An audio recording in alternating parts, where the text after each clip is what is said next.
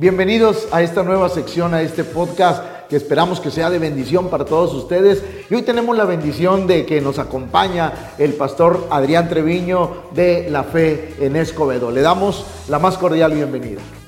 ¿Cómo estás, Adrián? Es un gusto tenerte, tenerte aquí con nosotros. Muchas gracias, Pastor Pepe, por la invitación. Al contrario, es una bendición poder estar aquí. La idea es, es, es poder que la iglesia que pastoreas te conozca, que muchas personas que pueden acudir a tu iglesia ya te conozcan aún antes de, que asistan. Esa es la idea de, este, de esta sección de podcast. ¿Cuántos años tienes pastoreando? Siete años. Siete años. La iglesia tiene siete años. ¿Cómo se conforma tu familia? Pues mi esposa, Rocío, Adriel, el hijo mayor, Kevin, mi hija Adrianita y tengo dos perros. que ya son parte de la familia. Exactamente, sí. Y todos te ayudan en la obra del ministerio. Todos me ayudan menos los perros. No, esos tremendos no quieren ir a la iglesia, pero sí somos. Pero es una bendición, ¿no? Que nuestros hijos puedan, puedan ser parte de, del ministerio. Sí, claro que sí. La verdad, ellos son quien me hacen fuerte. ¿Es difícil que los hijos de repente ayuden? En mi caso no he batallado. En mi caso, como desde niño los traigo en la iglesia, entonces prácticamente me han ayudado. ¿Cuestionan mucho? Cuestionan, sí, sí, los hijos ya cuando crecen ya empiezan a hablar mucho, a preguntar y cuestionan. Y en la labor del ministerio, que a veces no estén de acuerdo, no, no, no, no de acuerdo en, en, cómo, en, cómo, en cómo enseñamos, predicamos, sino en cómo queremos hacer las cosas. Porque hoy hay que aceptarlo, tú y yo ya no, ya no somos tan jóvenes como ellos que tienen la experiencia en las redes sociales, que están inmersos en, esas cosas, que no son como en nuestros tiempos y que de pronto batallamos para entenderlos en ese punto. ¿Has batallado? Sí, sí, ya comienzan a, tener sus ideas y a aportar sus ideas. Y a veces hay ese choque generacional, pero realmente... Pero muchas veces, no sé si te ha, pasado como a mí, tienen la razón.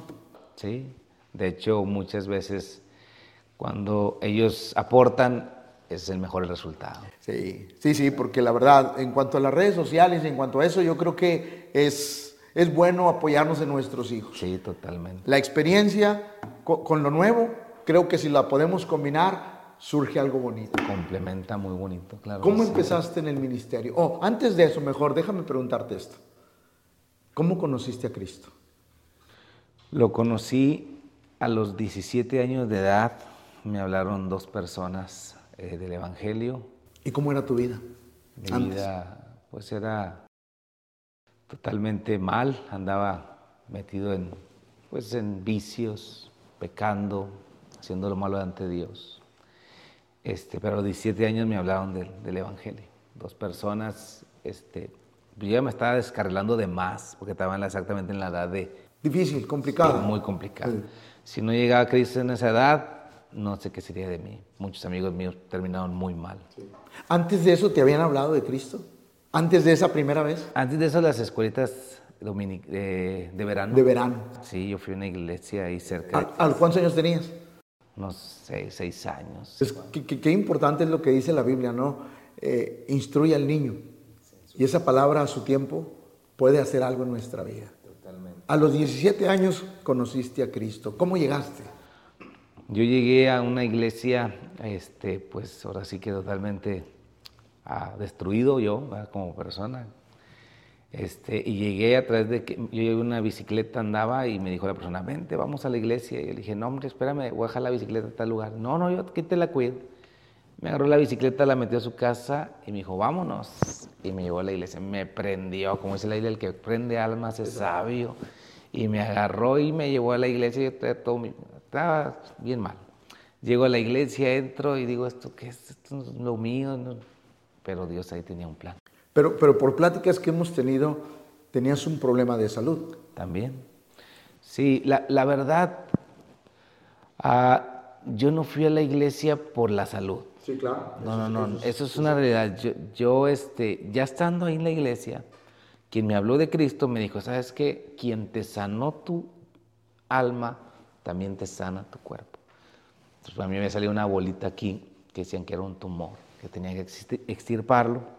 Me han hecho estudios y me dijeron que pues, tenían que hacerlo urgente, que era un tumor. Me hicieron una resonancia magnética. Este, pero una vez que fui, él me dice, ¿sabes qué? Quien sanó tu alma, sana tu cuerpo. Oró y como en tres días se desapareció. Dios hizo un milagro. Alma y cuerpo. Totalmente, sí.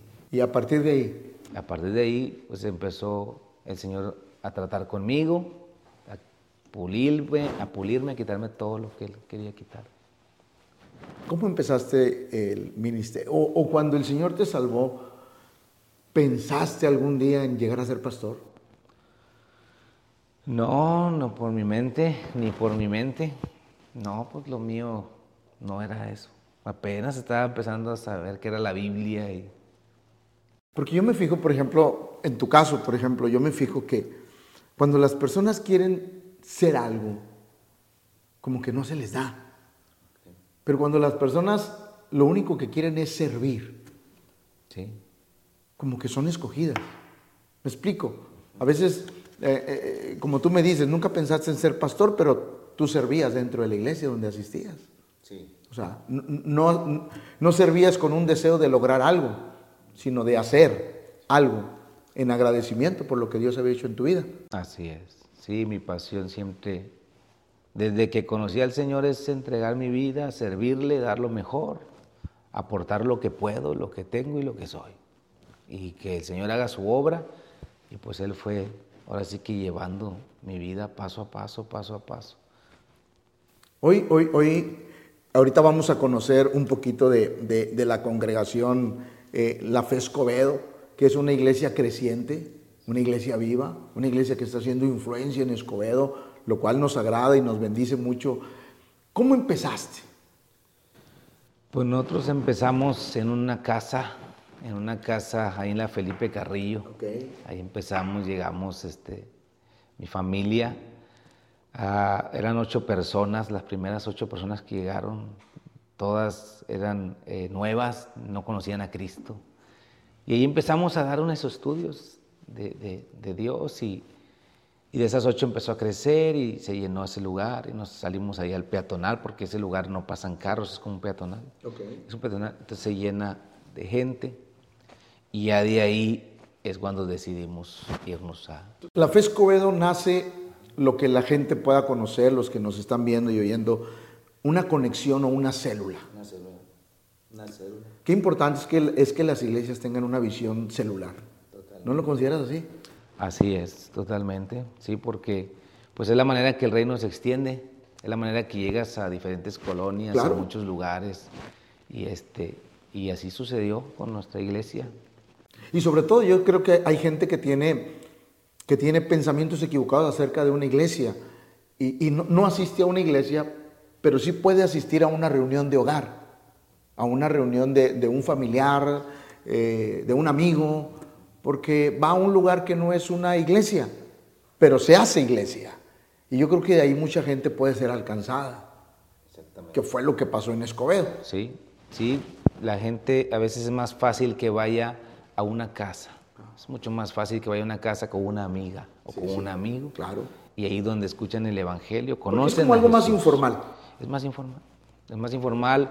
No sienten como que dicen, es que yo estoy traicionando algo o estoy yendo a un lugar que nunca hubiese ido. No, ellos conocen a su amiga, les hablan de Jesús, conocen a Jesús y entonces si dicen, quiero ir a adorar a Jesús. Claro. Cuando empezaste, cuando empezaste la célula, la conexión, las reuniones de hogar, ¿En algún momento vino el desánimo a tu vida de decir, no estoy hecho para esto? ¿En algún momento vino ese pensamiento? Pues sí, sí, sí, sí, sí vienen. Es normal que uno empiece y quizás este, pues no ves lo que quisieras ver o las cosas se te complican o, por ejemplo estar ahí de repente te empieza a llover y cuando estamos en el peatonal y luego empieza a llover y y, teníamos en ese entonces una bocinita y, y, en el desaliento de que dices, pues, si tuviéramos un techo. O, o, que habían semanas que venía mucha gente, había semanas que le bajaba, había semanas que tú decías, oh, ¿y ahora qué pasó? Pues y en lugar de que si la semana pasada tuve 10, pues yo espero que esta semana que viene tenga 15, 12 y al contrario vienen 6. Eso no causa de pronto... Sí, pues te, te desanimas. Te desanimas, pero pues yo sí he creído mucho en perseverar. Perseverar. Creo que esa es una palabra bien importante para todos aquellos que desarrollan algo, la perseverancia. Eh, eh, El saber, el saber que tenemos que seguir avanzando y que nosotros no podemos fincar lo que Dios quiere hacer en lo que vemos, sino en lo que creemos y en la perseverancia. Después de ahí, de esa célula, cuando empezó a crecer, o a las cuantas personas tú decides tener un local, Ya eh, tuvimos un evento, un evento muy fuerte. eh, empezaron a llegar muchos niños, muchas familias. Y este, ahí fue donde decidimos, ya éramos como unos 70. Entonces ya, ya no era una célula, ya se está convirtiendo en una misión. claro, Y este es donde mi pastor me dice, pues sabes qué, pues si quieres ve buscando un lugar y me comentas. Y ya yo fui a buscar. Comenzamos en un saloncito de fiestas. ¿cómo se llamaba el saloncito de fiestas? Abra cadabra. ahí no quería ir la gente porque decía, no, hombre, ahí está el diablo. No, no está el diablo. Lo que no saben es que, es que cuando llega el ambiente de Dios transforma todo. Todo transforma en el abra cadabra, ¿cómo no? ¿Cuántos años duraste en el, en el ¿cómo se llama? Abra cadabra. Ok, ¿cuántos años duraste? Ocho meses. Ocho meses. Ocho meses. Ahí creció. Ahí creció. También se llenó, gracias a Dios. Y después de ahí ya cuando uno, uno, uno dice, pues ya no, ya no hay espacio aquí para, y, y- y- y tengo que seguir creciendo. Quiero mencionar algo de abra Sí, sí, sí. En el abra cadabra yo tenía dos miembros bien fieles que nunca faltaban a ninguna reunión. Mario Bros y Luigi. Estaban en la pared, pintados, esos nunca faltaban Porque era un salón de, de fiestas. de fiestas. Exacto. Ok. Entonces, ahí no. estábamos. Y este, fue mucha tarea. eh, ahí duramos ocho meses. Y ya fue cuando de ahí el Señor nos mueve y nos da una, una visión de ir a, a un lugar más grande. Ok. Vamos a, a Nexus, pero ahí sucedió algo sobrenatural que Dios hizo. Una persona, una señora. Dios nos había dicho, van a crecer, pero no teníamos el recurso. Claro. Entonces una señora, Dios la usa para que ella sea el medio, se me acerca y me dice, permítame al final de la reunión, porque yo voy a bendecir la obra. Entonces yo no entendía, la verdad, no entendía bien. Termina y yo dije, pues va a orar o algo va a hacer. Entonces termina la, la- la reunión y me dice, ah, Dios pone en mi corazón que yo le entregue esto, este sobre. Entonces cuando me entrega ese sobre, ah, cuando llego a verlo, me doy cuenta que es exactamente la cantidad que se ocupaba para rentar, Rentar el otro local y depositar los dos meses de, de depósito. De depósito, lo que pedía. No, no, no. Porque pues era una cantidad muy fuerte que no teníamos. Claro, claro, claro. Entonces vimos la mano de Dios de una manera sobrenatural. Ah, Ahí, ahí es donde uno dice, la confirmación de Dios a veces yo tengo así como que eso de que, ¿cómo Dios me va a confirmar algo que Él me dijo? Yo siento que son destellos de Dios para nuestra vida, para decirte, no temas, no temas, yo estoy contigo. Y esas son las muestras que Dios nos manda para, para que nuestra vida, porque siempre que vamos a dar un paso de crecimiento, de algo, viene el temor, eso no lo podemos evitar. Pero siento yo que viene Dios con sus destellos para decirnos, no temas, yo estoy contigo. Y eso te dio el impulso para decir, vámonos. Vámonos. Y de- la verdad fue un paso de fe porque solamente teníamos eso. Se incrementó la renta. Sí. O sea, pero solamente teníamos para pagar el mes y los dos depósitos. Pero la gente que teníamos en el saloncito de fiestas no era la suficiente para sostener el lugar al que íbamos a Claro, llegar. claro, claro. Entonces ahí donde Dios puso, pues da el paso de fe. Y dimos el paso de fe en el nombre del Señor. Y ahí donde vimos la mano de Dios, cómo Dios empezó a llenar ese lugar. Empezó a llegar gente. No, no, cosas que sucedían. Una señora decía, pastor, es que este es el lugar que yo soñé. Exactamente, esa escalera yo la vi. Y yo, soñ- yo cuando soñé vi que cuando llegaba iba a estar usted ahí barriendo. Yo lo vi en el sueño, yo ni lo conocía a usted. No, no, cosas Cla- claro. que Dios va haciendo. ¿Cuántas reuniones, ¿Con cuántas reuniones empezaste en ese nuevo lugar? Pues em, allí empezamos ya el domingo, porque no hacíamos reuniones los domingos, los hacíamos los puros jueves. Pero ya mi pastor me dijo, sabes que ya es tiempo, yo creo que ya puedes hacer los domingos. Y ya empezamos a hacer reuniones los domingos, dos reuniones, dos reuniones, sí, este, a los domingos. Y el miércoles, el miércoles a las siete y media. Y se empezó a... A llenar, gracias a Dios, gracias a Dios. Empezó a llenarse igual. Que lo mismo que pasó en la célula, lo mismo que pasó en el salón de fiestas, fue lo mismo que pasó. Ahí, por ejemplo, en, ese, en ese local no es en el que estás en la actualidad. Diste otro paso. ¿Cómo surgió eso? Ahí fue algo también, fue una palabra que, que Dios nos dio a través de la profeta Sara Michalski.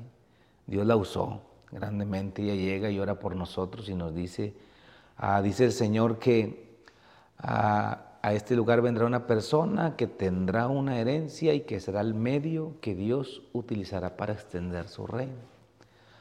Que estés tranquilo porque Dios lo va a hacer. En ese entonces ya la iglesia estaba llena, llena, llena.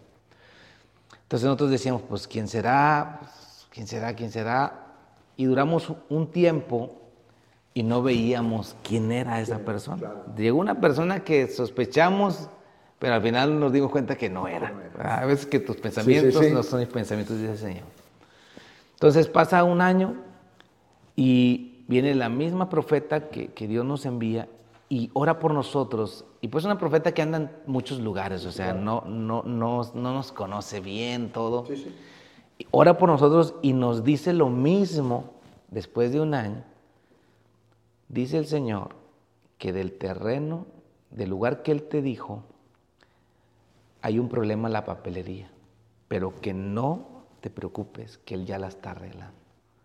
Entonces cuando ella me dice eso, yo dije, wow, o sea, ¿cómo se acuerda de la profecía que me dio hace un año? Solamente Dios. Entonces ya termina, ya comimos, ella se marchó y todo. Fue, sucedió que el mismo que nos estaba rentando ahí, nosotros pensábamos que el que nos rentaba ahí nos iba a rentar una bodega que estaba pegada a un ladito. Esa era nuestra mentalidad. Decimos, bueno, aquí abrimos, la tomamos la pared, nos extendemos. Esa era nuestra mentalidad. Pero exactamente al pasar ese año, él me habla y me dice, te voy a comentar algo que te va a quitar tus pensamientos que tienes. Y le digo, a ver, dime, ahí voy para la iglesia. Entonces llega y cuando llega me dice, súbete a la camioneta. Ya me subo. Nos vamos y me lleva exactamente a ese lugar nuevo.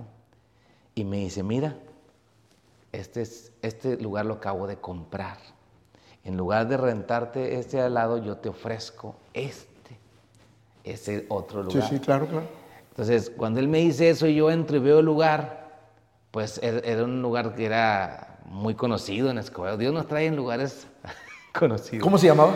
El OK Corral. El OK Corral. sí. Ahora sí muchos lo identificaron. ahí, han, de haber ido algún día. Pero cuando yo lo veo, pues no estaba en buenas condiciones, entonces como que mi fe o mi mente, la mente humana empieza como que no, pues no creo que sea aquí.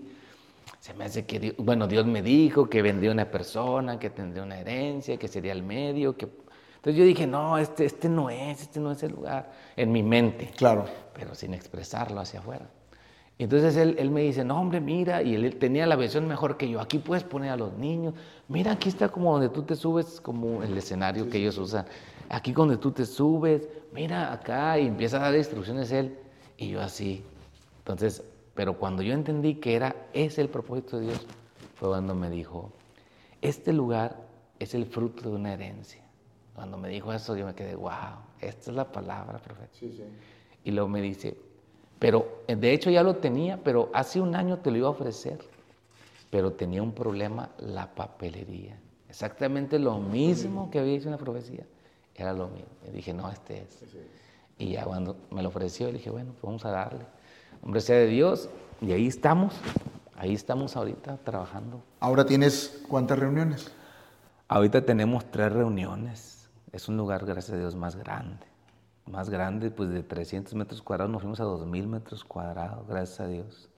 Y es, una, es más grande. Este, tenemos una a las 9 de la mañana una a las once y media de la mañana y una a las seis de la tarde. ¿Qué dice la familia cuando? Porque es, es una, Es una bendición que la familia nos apoye.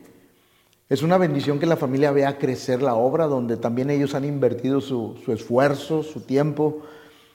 Pero ¿qué dice la familia cuando todo el domingo es iglesia?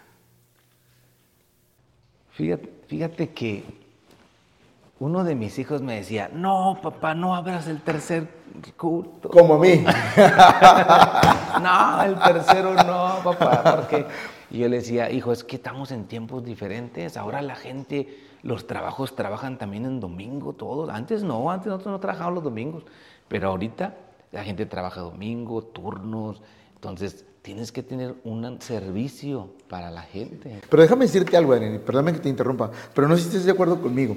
De pronto, todos los pastores tenemos la creencia, y, y digo, y es una tendencia que se ve, que ya no hay reuniones en las noches de los domingos. No hay. La mayoría de las iglesias tratan de, de tener sus reuniones en la mañana, pero en la noche prácticamente ya no hay. Entonces, los cristianos, como tú dices, que trabajan, de repente andan buscando un lugar donde alimentarse Claro, espiritualmente. tienen hambre. Yo creo que la bendición de las reuniones de la noche no las podemos quitar. Y y ahora sí continúa, ¿qué? Sí, sí, sí, o sea, él pues decía, no, papá, esto. Y yo le digo, mira, vamos a abrirla porque Dios nos va a respaldar y vas a ver que va a llegar la gente. Y, y, por ejemplo, ahorita, pues está muy fuerte la reunión de la noche. O sea, la reunión de la noche no es la más pequeña, ¿eh? O sea, la que menos gente va, no, no. Es una, o sea, compite con las otras Claro, reuniones. claro. Va, va suficiente gente. Sí, gracias a Dios. Sí, y a veces uno dice, pues bueno, pues es que para eso, para eso acepté el llamado, para entregar mi vida y, y aunque a veces uno de repente pierde un poquito la vida social, pierde eh, muchas cosas, uno sabe que está haciendo una buena inversión. Pero, ¿cómo le haces para combinar pastorado, consejería, predicaciones, enseñanzas, ocupaciones propias del ministerio con la familia? Porque, ah, ¿cómo es? Sí, pues es, es- sí es complicado, es complicado. Este, procuro tener un tiempo especial para mi familia, ¿verdad? Un tiempo, digo, este día es de mi familia. O sea, este día, a no completo, ¿verdad? Es muy difícil. Claro. Porque el, el ministerio te, te pide, te, te demanda. Pero sí decir, a esta hora yo necesito salir con ellos, convivir con ellos, dedicarles tiempo. O sea, procuro hacer eso. Sí, hasta, sí lo estoy haciendo, sí lo estoy haciendo. Y creo que eso, eso, eso los hijos lo valoran. Sí, sí lo valoran. O sea, un cumpleaños también de uno de ellos, mi esposa, mío, o sea, es todos juntos, conviviendo juntos, comiendo juntos, festejando juntos. Es lo que hacemos para poder, ahora sí que, ahora sí que soportar todo eh, por la Claro. demanda, la demanda, porque es, Sí, porque a, a veces se tiene el concepto, y creo yo que es un, un poco equivocado, el pensar que el pastor lleva toda la carga, pero no entendemos que también la familia, la familia la lleva. sí, Aunque no estén tan metidos como a veces queremos, pero la carga la llevan. Simplemente por ser hijos o esposa del pastor, con eso tienen para que haya una carga extra. Sí, sí, sí, no, y de- definitivamente. Y te ayudan, están en el ministerio, mi esposa con las mujeres, los ministerios, eh, Adriel, la alabanza, me ayuda mucho, Kevin en la alabanza, audio, proyección, y Adrianita, panderos, con los niños, Sky Kids, o sea, todos están metidos en la obra, y cuando descansamos, descansamos todos, Claro, y cuando trabajamos, trabajamos todos. Yo creo que cuando los hijos están, están inmersos en la obra de Dios, difícilmente se van a quejar de la obra de Dios. Les gusta. Se enamoran Se de... enamoran, sí, lo hacen con amor y pasión. Sí, claro, porque ven el resultado del esfuerzo de la familia. Sí, ¿sí? Yo creo que el resultado de, de- de la familia no es cuánta gente vaya, qué lugar tenemos, qué tan grande o tan chico puede ser el lugar. Yo creo que el éxito o, o lo que bendice a las familias es ver las personas cambiadas, hogares restaurados. Y yo creo que eso, aunque nuestros hijos son jóvenes, lo ven y lo entienden. Sí. Nuestros hijos disfrutan eh, la familia, las familias de la iglesia, o sea, las conocen. Y también, pues nuestros hijos también sufren. Cuando pues algo se sufre en la, en la iglesia, ¿verdad? Gracias a Dios estamos bien, pero este, nuestros hijos sienten, sienten la iglesia, viven la iglesia, o sea, prácticamente. ¿Qué te gustaría cambiar? En tu vida personal, si es que hay algo en la vida de la iglesia, ¿qué te gustaría? ¿O qué te gustaría agregarle? ¿A la iglesia? A la iglesia y a tu vida personal, de familia. A mi vida personal tengo un propósito. Ahora, este, yo le decía a mi esposa que voy a hacer ejercicio, ¿verdad? Aunque sí, sí hacía, pero no como debe de claro, ser. Claro, ¿verdad? claro, claro. Entonces yo tengo esa meta de hacer ejercicio, cuidarme, porque si te das cuenta que el ministerio te demanda. Claro. Y como te demanda, pues también tienes que estar muy bien este, físicamente. Entonces es uno de mis metas este año 2023.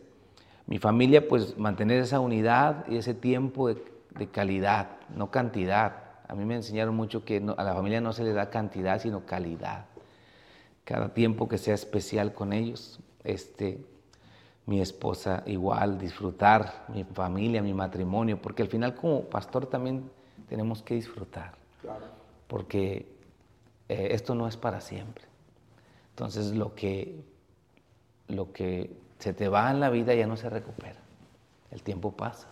Tienes que aprender a disfrutar a tu esposa, a disfrutar a tus hijos, porque algo que yo no disfruté fue cuando no era pastor, yo no disfruté mi familia. ¿Por tu trabajo? Sí. No, no, no, era... Demandante. Demandante demasiado. Sí. Desde las 5 de la mañana hasta las 10 de la noche. Más de 16 años laborales. Oye, Adrián, y tratando un poquito eso, eso de tu trabajo. Obviamente tenías un buen trabajo, ganabas bien, pero ¿qué pasa cuando una empresa te ofrece muchas cosas? Una empresa te ofrece un sueldo, un salario, te ofrece acceso a, a, una casa, te ofrece aguinaldos, utilidades, vacaciones, pagadas, te ofrece que a los 60 años puedes dejar de laborar y, y, y, si entraste en el régimen anterior te puedes sostener, una seguridad de que pues tus hijos entran ya a, preparatorias, universidades, donde pues yo digo, bueno, pues aquí tengo mi empresa, mis aguinaldos, mis vacaciones, pero ¿qué pasa cuando, cuando te dice o cuando Dios pone en tu corazón el entrarle al ministerio? ¿Qué con esa seguridad económica que nos da una empresa? ¿Qué No te pasó o fácil. nunca lo viste? No, sí, no es fácil, esa, esa es una decisión complicada. Yo tenía 16 años laborales, pues ya gracias a Dios estaba terminando, bueno, terminé mis estudios y estaba en proyección laboral ¿Qué prácticamente. estudios tienes? Licenciado en Mercadotecnia. Ok. Sí, entonces este, ya estaba terminando, ah, mejor dicho, ya había terminado, pero ya tenía 16 años laborales y había una proyección en el, tra- en el trabajo, pero el ministerio estaba creciendo. Creciendo. Entonces, Pero estabas creciendo en el ministerio y estabas trabajando, creciendo en, en lo laboral. Qué difícil. en los dos lados, sí. sí Qué muy, difícil. muy difícil. Claro. Cuando nos fuimos del saloncito de fiestas, que íbamos a hacer la inauguración del nuevo, la nueva iglesia Nexus, ahí fue cuando en la empresa existe esa oportunidad. Entonces, acá tenía la oportunidad de crecer y acá tenía la oportunidad también de crecer en el Claro. trabajo. De los Con- dos obviamente lados. con más recursos. Eh, Sí, en el trabajo me ofrecían más recursos. Claro. Entonces, e- esa decisión la tomamos en familia. Yo, yo fui con mi familia, con mis hijos, y eso es algo que a mí marcó mi vida ministerial. Porque estaba con mis hijos en la mesa y yo les dije, les externé, les dije, ¿saben qué? Me trajo esta oportunidad. El ministerio está a punto de dar este paso, pero ya me pidieron que me fuera a México a, hacer una, a prepararme para esto y para aquello. Y yo les decía, ¿cómo ven? Ah, la verdad, yo me veo como entre la espada y la pared de qué hacer, pero no quiero tomar esta decisión solo. Pero a veces nos detiene, digo, y, y- y no estoy hablando en un mal término, sino que a nosotros nos detiene la familia. su bienestar, sus comodidades.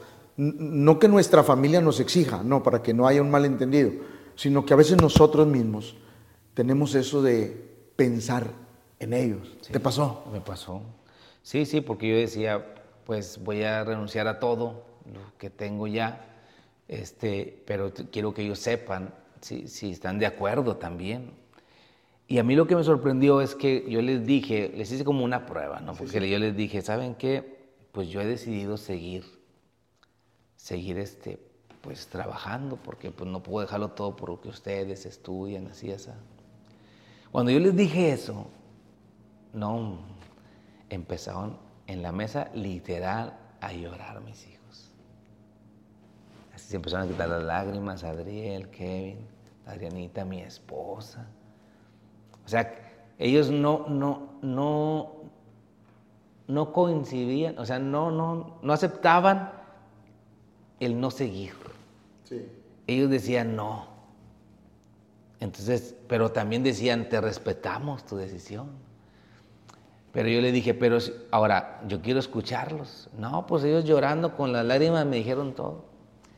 Y yo le dije, no, ¿saben qué? Vamos a seguir, en nombre de Dios. Voy a renunciar a mi trabajo porque no puedo estar en los dos lados. Laura ya me demandó. Ya, ya, sí, así es. Me demandó de más, o sea, no fue una decisión loca. No, claro fue una decisión porque Laura ya me demandaba de más. Entonces ya voy con el director comercial, yo le reportaba al director comercial ya ahí de la, de la empresa. Y le digo y me dice, no, tú estás loco, ¿qué te pasa? ¿Quién te va a de comer? ¿A tu familia? ¿A tus hijos? Tómate una semana y después vienes y vete a descansar. Me tomé como que a la semana, te lo Pero cuando regresé le digo, ¿sabes qué? Sí me voy. Digo, ya me tengo que ir porque Dios me está llamando. No, hombre, yo no te entiendo, pero bueno, pues ¿qué hago contra eso? Y fue cuando decidí dejarlo todo por el Señor. Los la, primera semana, la primera quincena, ¿cómo fue? Que ya no había nada. ¿Cómo fue? Pues la verdad, yo, lo que hice fue, ah, de lo que me dieron, Obvio, tenías tu guardadito. Lo guardé. Tenías tu guardadito. Pero, ¿cómo es esa semana? Porque digo, aunque tengamos mucha fe y aunque tengamos todo, ¿cómo fue esa primera semana, esa primera quincena? Porque aunque tú digas, ahí tengo, pero viene el pensamiento, se puede acabar. ¿Qué voy a hacer? ¿Luchaste contra eso o simplemente la te olvidaste? La verdad, no, no luché contra eso porque estaba tan empeñado en la obra, porque estábamos construyendo un altar, estábamos ahí llevándole al soldador y poniendo todo el altar. Entonces mi mente estaba totalmente en la obra. Y como tenía mi guardadito, pues tampoco. Cuando me pasó eso, cuando se andaba acabando ya el guardadito. Ahí donde ya, ya como que... Pero Dios es fiel. Dios es fiel porque exactamente cuando ese guardadito se, ya se iba a terminar, fue cuando la iglesia pudo bendecir a su pastor. Exactamente. Y era sostenible. Era sostenible la obra. Qué bueno. Fíjate que a veces, a veces ese es el, detalle que no, no comprendemos, que a veces la obra ya nos demanda. Y yo creo que a veces muchas personas o muchas personas que tienen una iglesia, que, que llega el punto en que tienen que estar trabajando en lo, en lo secular y trabajando en la obra, y a veces el no tomar decisiones nos lleva a que la obra no crezca, porque tenemos miedo a, aventurarnos. Yo de repente digo, ¿qué le pasaría a Abraham cuando Dios le habla y le dice, sal de tu tierra y de tu parentela? Y luego Dios le remarca a una tierra que no conoces. Es, es complicado. Pero cuando entendemos la palabra, sí, era una tierra que Abraham no conocía, pero que Dios sí conocía. Y a veces ahí es donde tenemos que tomar la decisión de confiar plenamente en Dios. Así es. Yo he aprendido que esa decisión es muy, muy relevante. O sea, pero también he aprendido que eso eh, cada quien va a tener que decidirlo. Claro. Dios respeta a todos. Claro sí. sí. Cada quien va a decidirlo en su momento y en su forma. Y de hecho, yo también me he dado cuenta que cuando uno quiere influir en alguien para que esa persona dé ese paso o decisión, no, lo logra. No, no lo logra. O, si lo logras y fracasa, te van a echar la culpa. También. Entonces no lo logras, uno no, no influencia en ellas, en ellos, porque ellos tendrán que tener su momento en el que son sacudidos para hacerlo. ¿Cuáles son las luchas del pastorado? Las luchas del pastorado. Pues son... Porque no todo es miel sobre hojuelas. Ahorita hablamos del crecimiento, de las confirmaciones de Dios, de, todo lo bonito, lo agradable, lo que nos bendice, lo que nos ayuda, claro, obvio. Pero ¿cuáles son las luchas a lo que te enfrentas como pastor? ¿Qué es? Porque no sé si tú, la gente te ve en un púlpito, te ve bien arreglado, te ve seguro, te ve firme, pero no saben lo que hay tras bambalinas. ¿Cuáles son las luchas? Pues una, una de esas es, pues son los tiempos de soledad, ¿no? Que un, pastor, es solitario. Pues eh, no hablando espiritualmente, pero hablando eh, personalmente, sí, sí, se puede decir que sí. ¿Por qué? Por varias cosas. Una es porque te das cuenta que Ah, te das cuenta que muchas de las personas que quisieses tú algún día tener una, relación cercana pueden confundir. Pueden confundir el, el que es una relación de pastor-oveja a que a veces ya buscan algo más. Déjame hacerte una pregunta bien interesante. Tú tienes un equipo de liderazgo, como todos lo tenemos.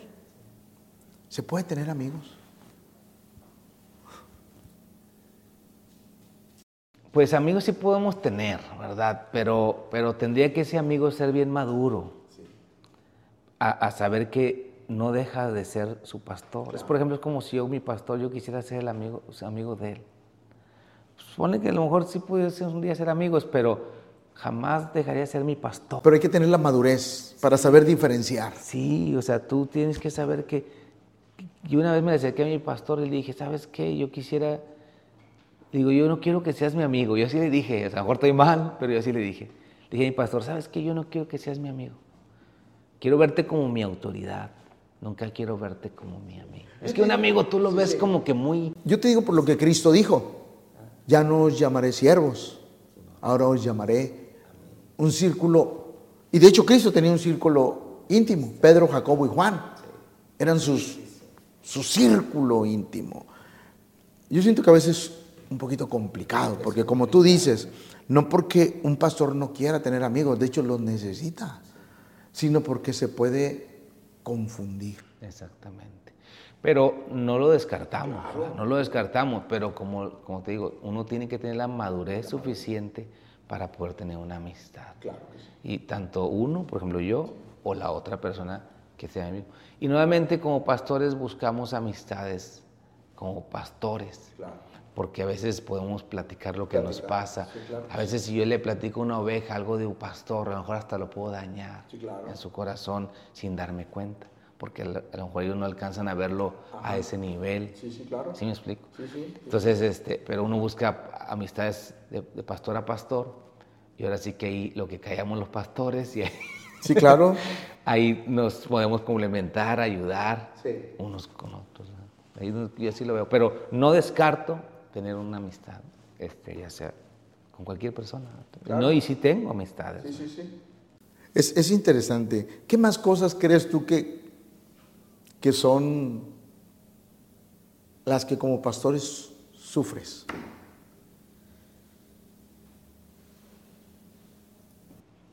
Otra cosa que como pastor sufro, pues una es, es la soledad, este, pero gracias a Dios hemos salido adelante. Y pues cuando se te va una alma, ¿no? Esas son las cosas que más se sienten. Cuando se te va una familia, cuando la gente llega y te dice, pastor, quiero hablar con usted. Y tú dices, vamos a que, nomás no me diga las palabras que no quiero escuchar. Ya, me, ya no, lo amamos, lo queremos, lo apreciamos, pero ya no, pero ya no vamos. No, eso no me lo digas, por favor. Esas son de las cosas que más pues como pastores nos duelen porque son almas, ¿no? porque los amamos, aprendes a encariñarte con la familia. Unos se van por una cosa, otros porque se cambian, otros se van por otra, pero por diferentes motivos. Pero son las cosas que como pastor más te pueden, más te llegan. Sí. Algo que puede dolernos, tú es que hablen de la familia. Así es. En la iglesia. Sí, pues sí, porque pues quién está contigo, quién te ha ayudado, quién... y yo como le enseño a la, a la, yo a la iglesia le enseño y le digo, es la familia pastoral, ¿verdad? Y yo le digo, y no es, es, es mi esposa, es su pastora, es, es, la familia pastoral. Mis hijos también son una familia pastoral. Lo que usted le hace a mis hijos, usted me lo hace a mí. Si usted habla de mis hijos, es como hablar de mí o de mi esposa. Entonces, eso sí duele. No, no nos cegamos a que nuestros hijos eh, no cometan errores. No. Siempre hablamos del, del respeto que debe de haber hacia ellos, por, por, porque son parte del ministerio. A veces las, las personas confunden el que, el que puedan pensar, no, pues es que no puedes decir nada de sus hijos porque, de tus hijos, de los míos, porque, pues, así tiene que ser. No, yo creo que todos nos pueden decir algo con respeto, con el deseo de, de, de, edificar. de edificar. Claro que sí, no, no, no creo que estemos cerrados a, eso. Pero son cosas que, a las que nos enfrentamos como, como pastores. Todos te apoyan en las locuras, en, en la visión, en los proyectos que tienes. Me refiero no a la familia, la iglesia. Todo, el 100% te apoyan. Sí, vamos a hacerlo. O siempre hay su prieto en el arroz. Pues siempre hay, siempre hay un prieto en el arroz, ¿verdad? Este, pero procuramos que seguir adelante, seguir adelante, seguir adelante, y como dices, o sea, yo les pido que me apoyen en las visiones, en todo lo que hacemos, pero también les pido apoyo en, mi familia, mi familia. Yo, yo, siento que en mi iglesia, bueno, he sentido mucho cariño hacia mis hijos, he sentido mucho cariño, mucho respaldo. Somos una iglesia joven, siete años, y he sentido mucho, mucho cariño. Qué bueno. ¿Proyectos? A, corto plazo, mediano plazo, a largo plazo? Estamos este, ahorita en proyectos de, mejora. Ahorita tenemos el proyecto de mejorando la casa, con el programa. Mejorando la casa, este, estamos este, adecuando una, la iglesia de niños, la estamos adecuando. Eh, adecuando otra zona para eh, Sky Babies, para los bebés, eh, y estamos ah, instalando otra parte de climas que nos hace falta, gracias a Dios. Ya está climatizado, pero nos falta otra parte. Y estamos trabajando en cuanto a la infraestructura de, la iglesia. Gracias a Dios hemos avanzado. Este, y en cuanto a proyectos de iglesia, es crecimiento. O sea, es como lo vimos en la, en la profecía de este, de este año. un evangelio agresivo. Estamos trabajando sobre eso. Estamos trabajando sobre eso. Sentimos que este año vamos hacia las calles. De hecho, este sábado que viene hay una evangelización fuerte en Escobedo. Vamos a las calles. Y eso es nuestro, nuestro plan. Evangelizar y ganarnos al perdido y llegar a las familias. Para, para la gente que nos ve cerca de Escobedo o de Escobedo, ¿Qué tiene la iglesia o qué ofrece la iglesia, como tú lo acabas de decir, en el sentido de que tenemos reuniones, tenemos una iglesia de niños, tenemos para que las mamás estén cómodas con los bebés, no sé, tienes alabanza, artes. ¿Qué, tiene la iglesia para, para que la gente pueda involucrarse en el servicio? O que la gente, por ejemplo, yo me fijo que muchos papás, ya no buscan iglesia para ellos, buscan iglesia para sus hijos, una iglesia que atienda la juventud, la adolescencia, que tenga programas donde ellos se involucren. ¿Qué ofrece la FE Escobedo? Gracias a Dios tenemos diferentes ministerios, desde los niños a adolescentes. Es una iglesia especialmente para niños, ¿verdad? Donde la alabanza es de niños, la palabra está basada en los niños para que la entiendan. Mientras la gente adulta está en la iglesia, en su culto, ellos están... Tienen su iglesia. ¿Qué edades? Pues desde los cinco años, ¿verdad? De los cinco años, porque de ahí para atrás van todavía a la parte de Sky Babies. Ok. Porque esa es otra de dos. Ok, de dos sí, sí, grupos. sí. Y de cinco en adelante van a Sky Kids. que- Qué comodidad para los padres, ¿no? Que haya alguien que no solamente cuide, porque la idea de la iglesia no es cuidar, es instruir. O sea, qué bonito es que los papás puedan ir a un lugar donde se les atiende a sus hijos, se les cuida, se les enseña y ellos pueden con toda libertad adorar en la iglesia. Totalmente, eso les ayuda bastante. Tanto a los niños que aprenden más y a los padres que disfrutan la reunión. También en, en el área de la iglesia hay una zona este, que le llamamos burbuja, ¿verdad? Que es donde la mamá puede tener a su bebé de brazos y ella puede estar allí este, disfrutando la reunión con su bebé. Es un lugar un poquito ah, Aislado. aislado, pero, Pero dentro del pero templo. Dentro del templo, o sea, en la reunión prácticamente.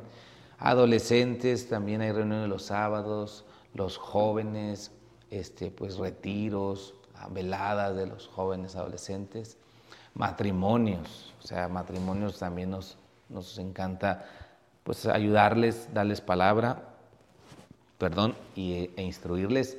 Tenemos diferentes programas que, con matrimonios, reuniones y este, de todo tipo. Una iglesia completa para todas las áreas. Una iglesia donde cada área de la familia puede ser ayudada. Sí, gracias, gracias a Dios, los reconfortados, si alguien pues tuvo un, es viuda, viudo, o perdió, a- o se separó, también hay un área para ellos. Digo, qué importante, Adrián, eso, porque tú y, yo, eh, tú y yo tenemos años de conocer a Cristo.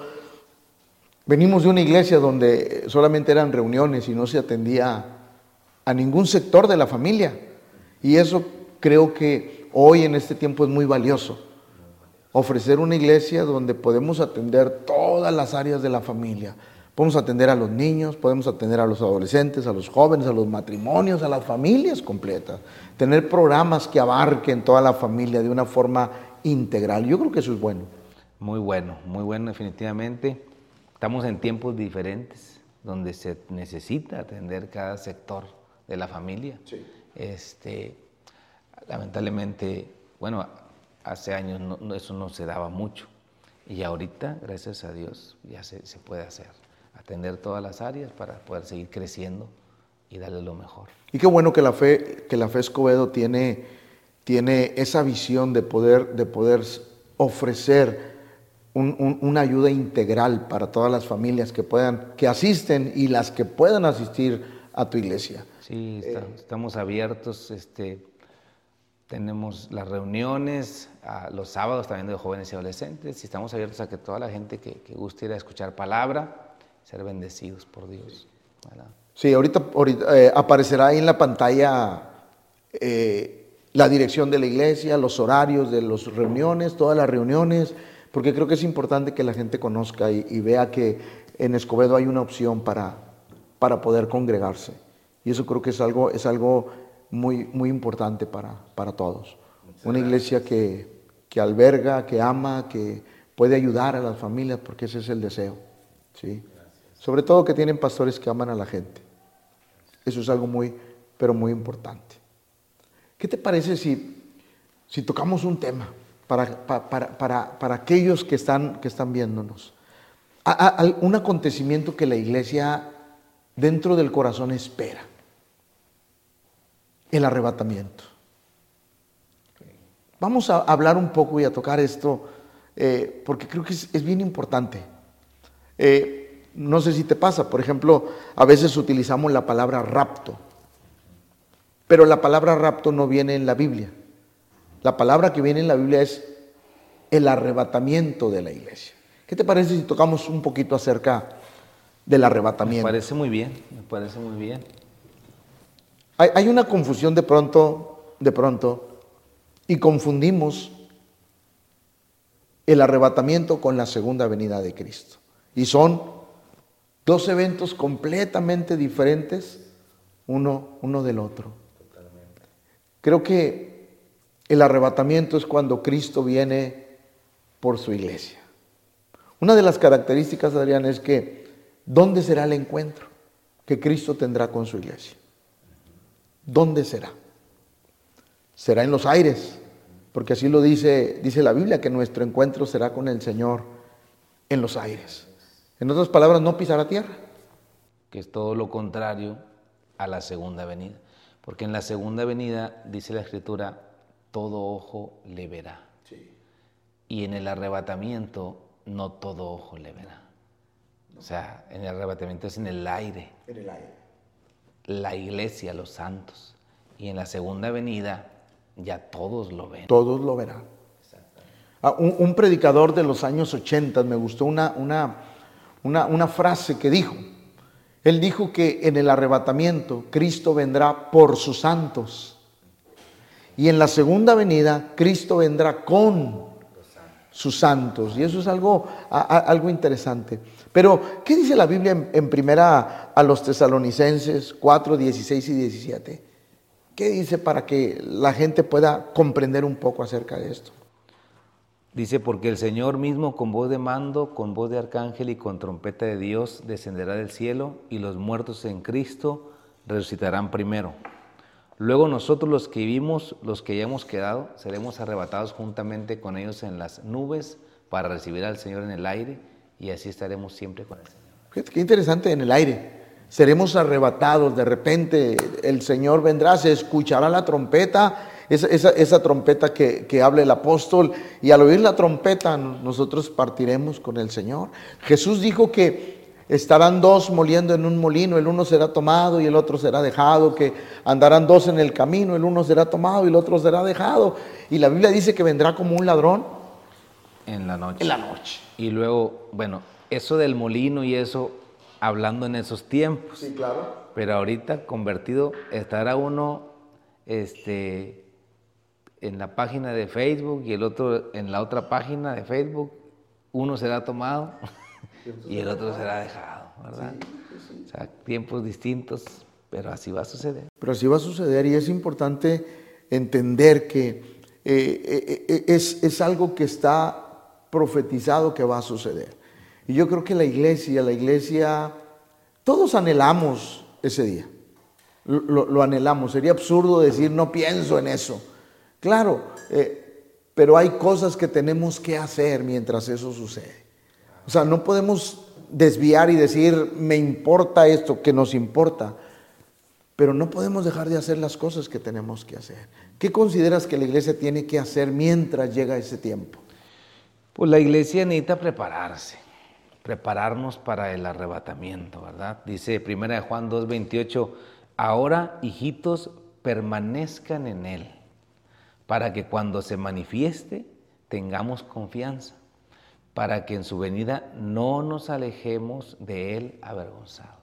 La iglesia tiene que estarse preparando como la novia que va a recibir al novio.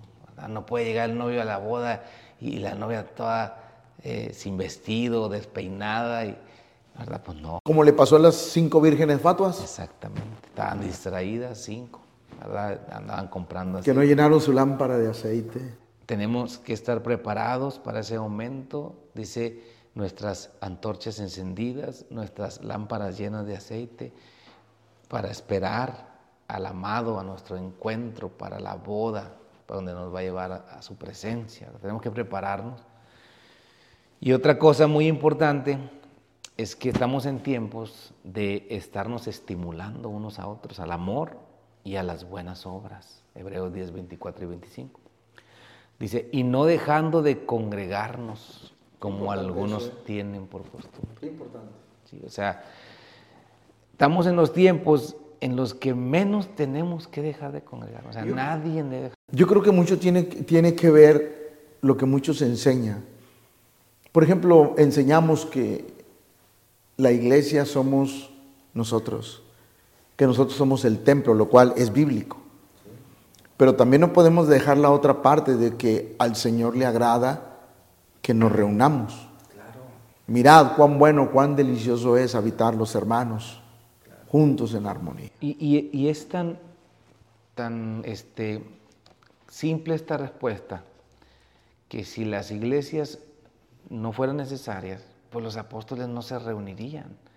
Y cuando Cristo se fue, los apóstoles se seguían reuniendo, iban al templo que se llamaba La Hermosa, O sea, ellos se reunían en las iglesias a adorar al Señor. Y era tan necesario que en ese tiempo recuerda que en los tiempos cuando se levantaba la iglesia, la iglesia, Nerón con una fiereza quiso destruirla.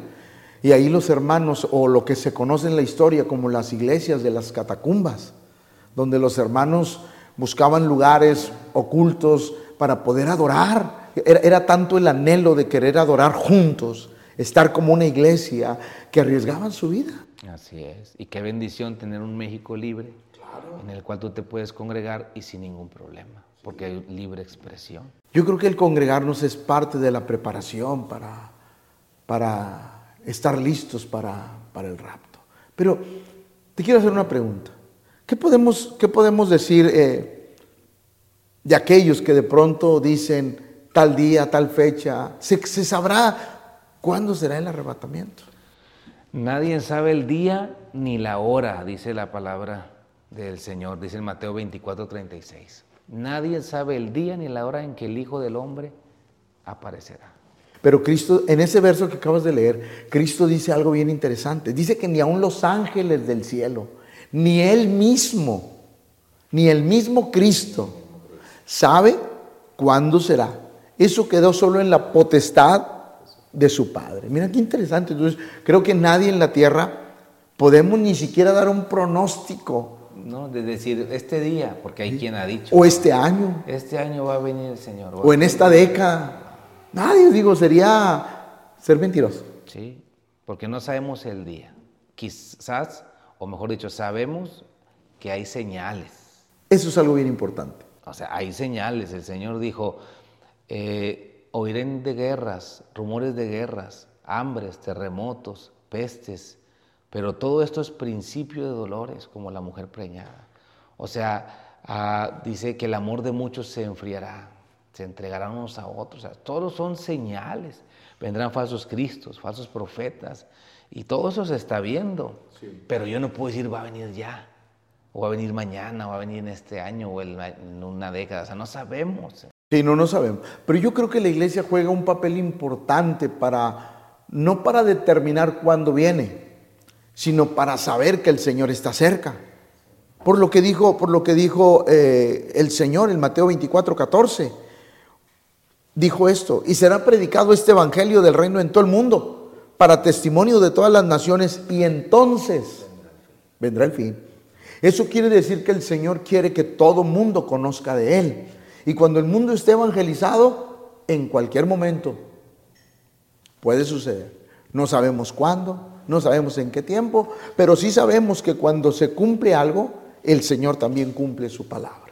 Totalmente de acuerdo. Nos tenemos ¿no? una función muy importante sí. de llevar el Evangelio a toda criatura.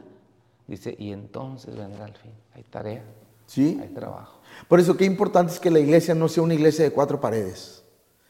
Que la iglesia sea un lugar donde nos concentramos, nos reunimos, adoramos, alabamos, pero también somos instruidos para salir y ganar y ganar a los perdidos. Para Cristo, totalmente de acuerdo. Sí, porque Así creo que esa es la función de la iglesia y, y, y, la, y la, la, visión de cada, de cada creyente. Hacer lo que nos toca. Hacer Mientras que el Señor viene, prepararnos, no dejar de congregarnos y llevar el Evangelio a toda criatura. Eso es lo que la iglesia necesitamos hacer mientras nuestro Señor viene. Por nosotros. Sí, qué importante es que cada creyente nos preparemos. Hagamos lo que tenemos que hacer porque triste sería que después de años de servir a Dios nos privemos de esa gloriosa bendición de estar con Él y ser arrebatados.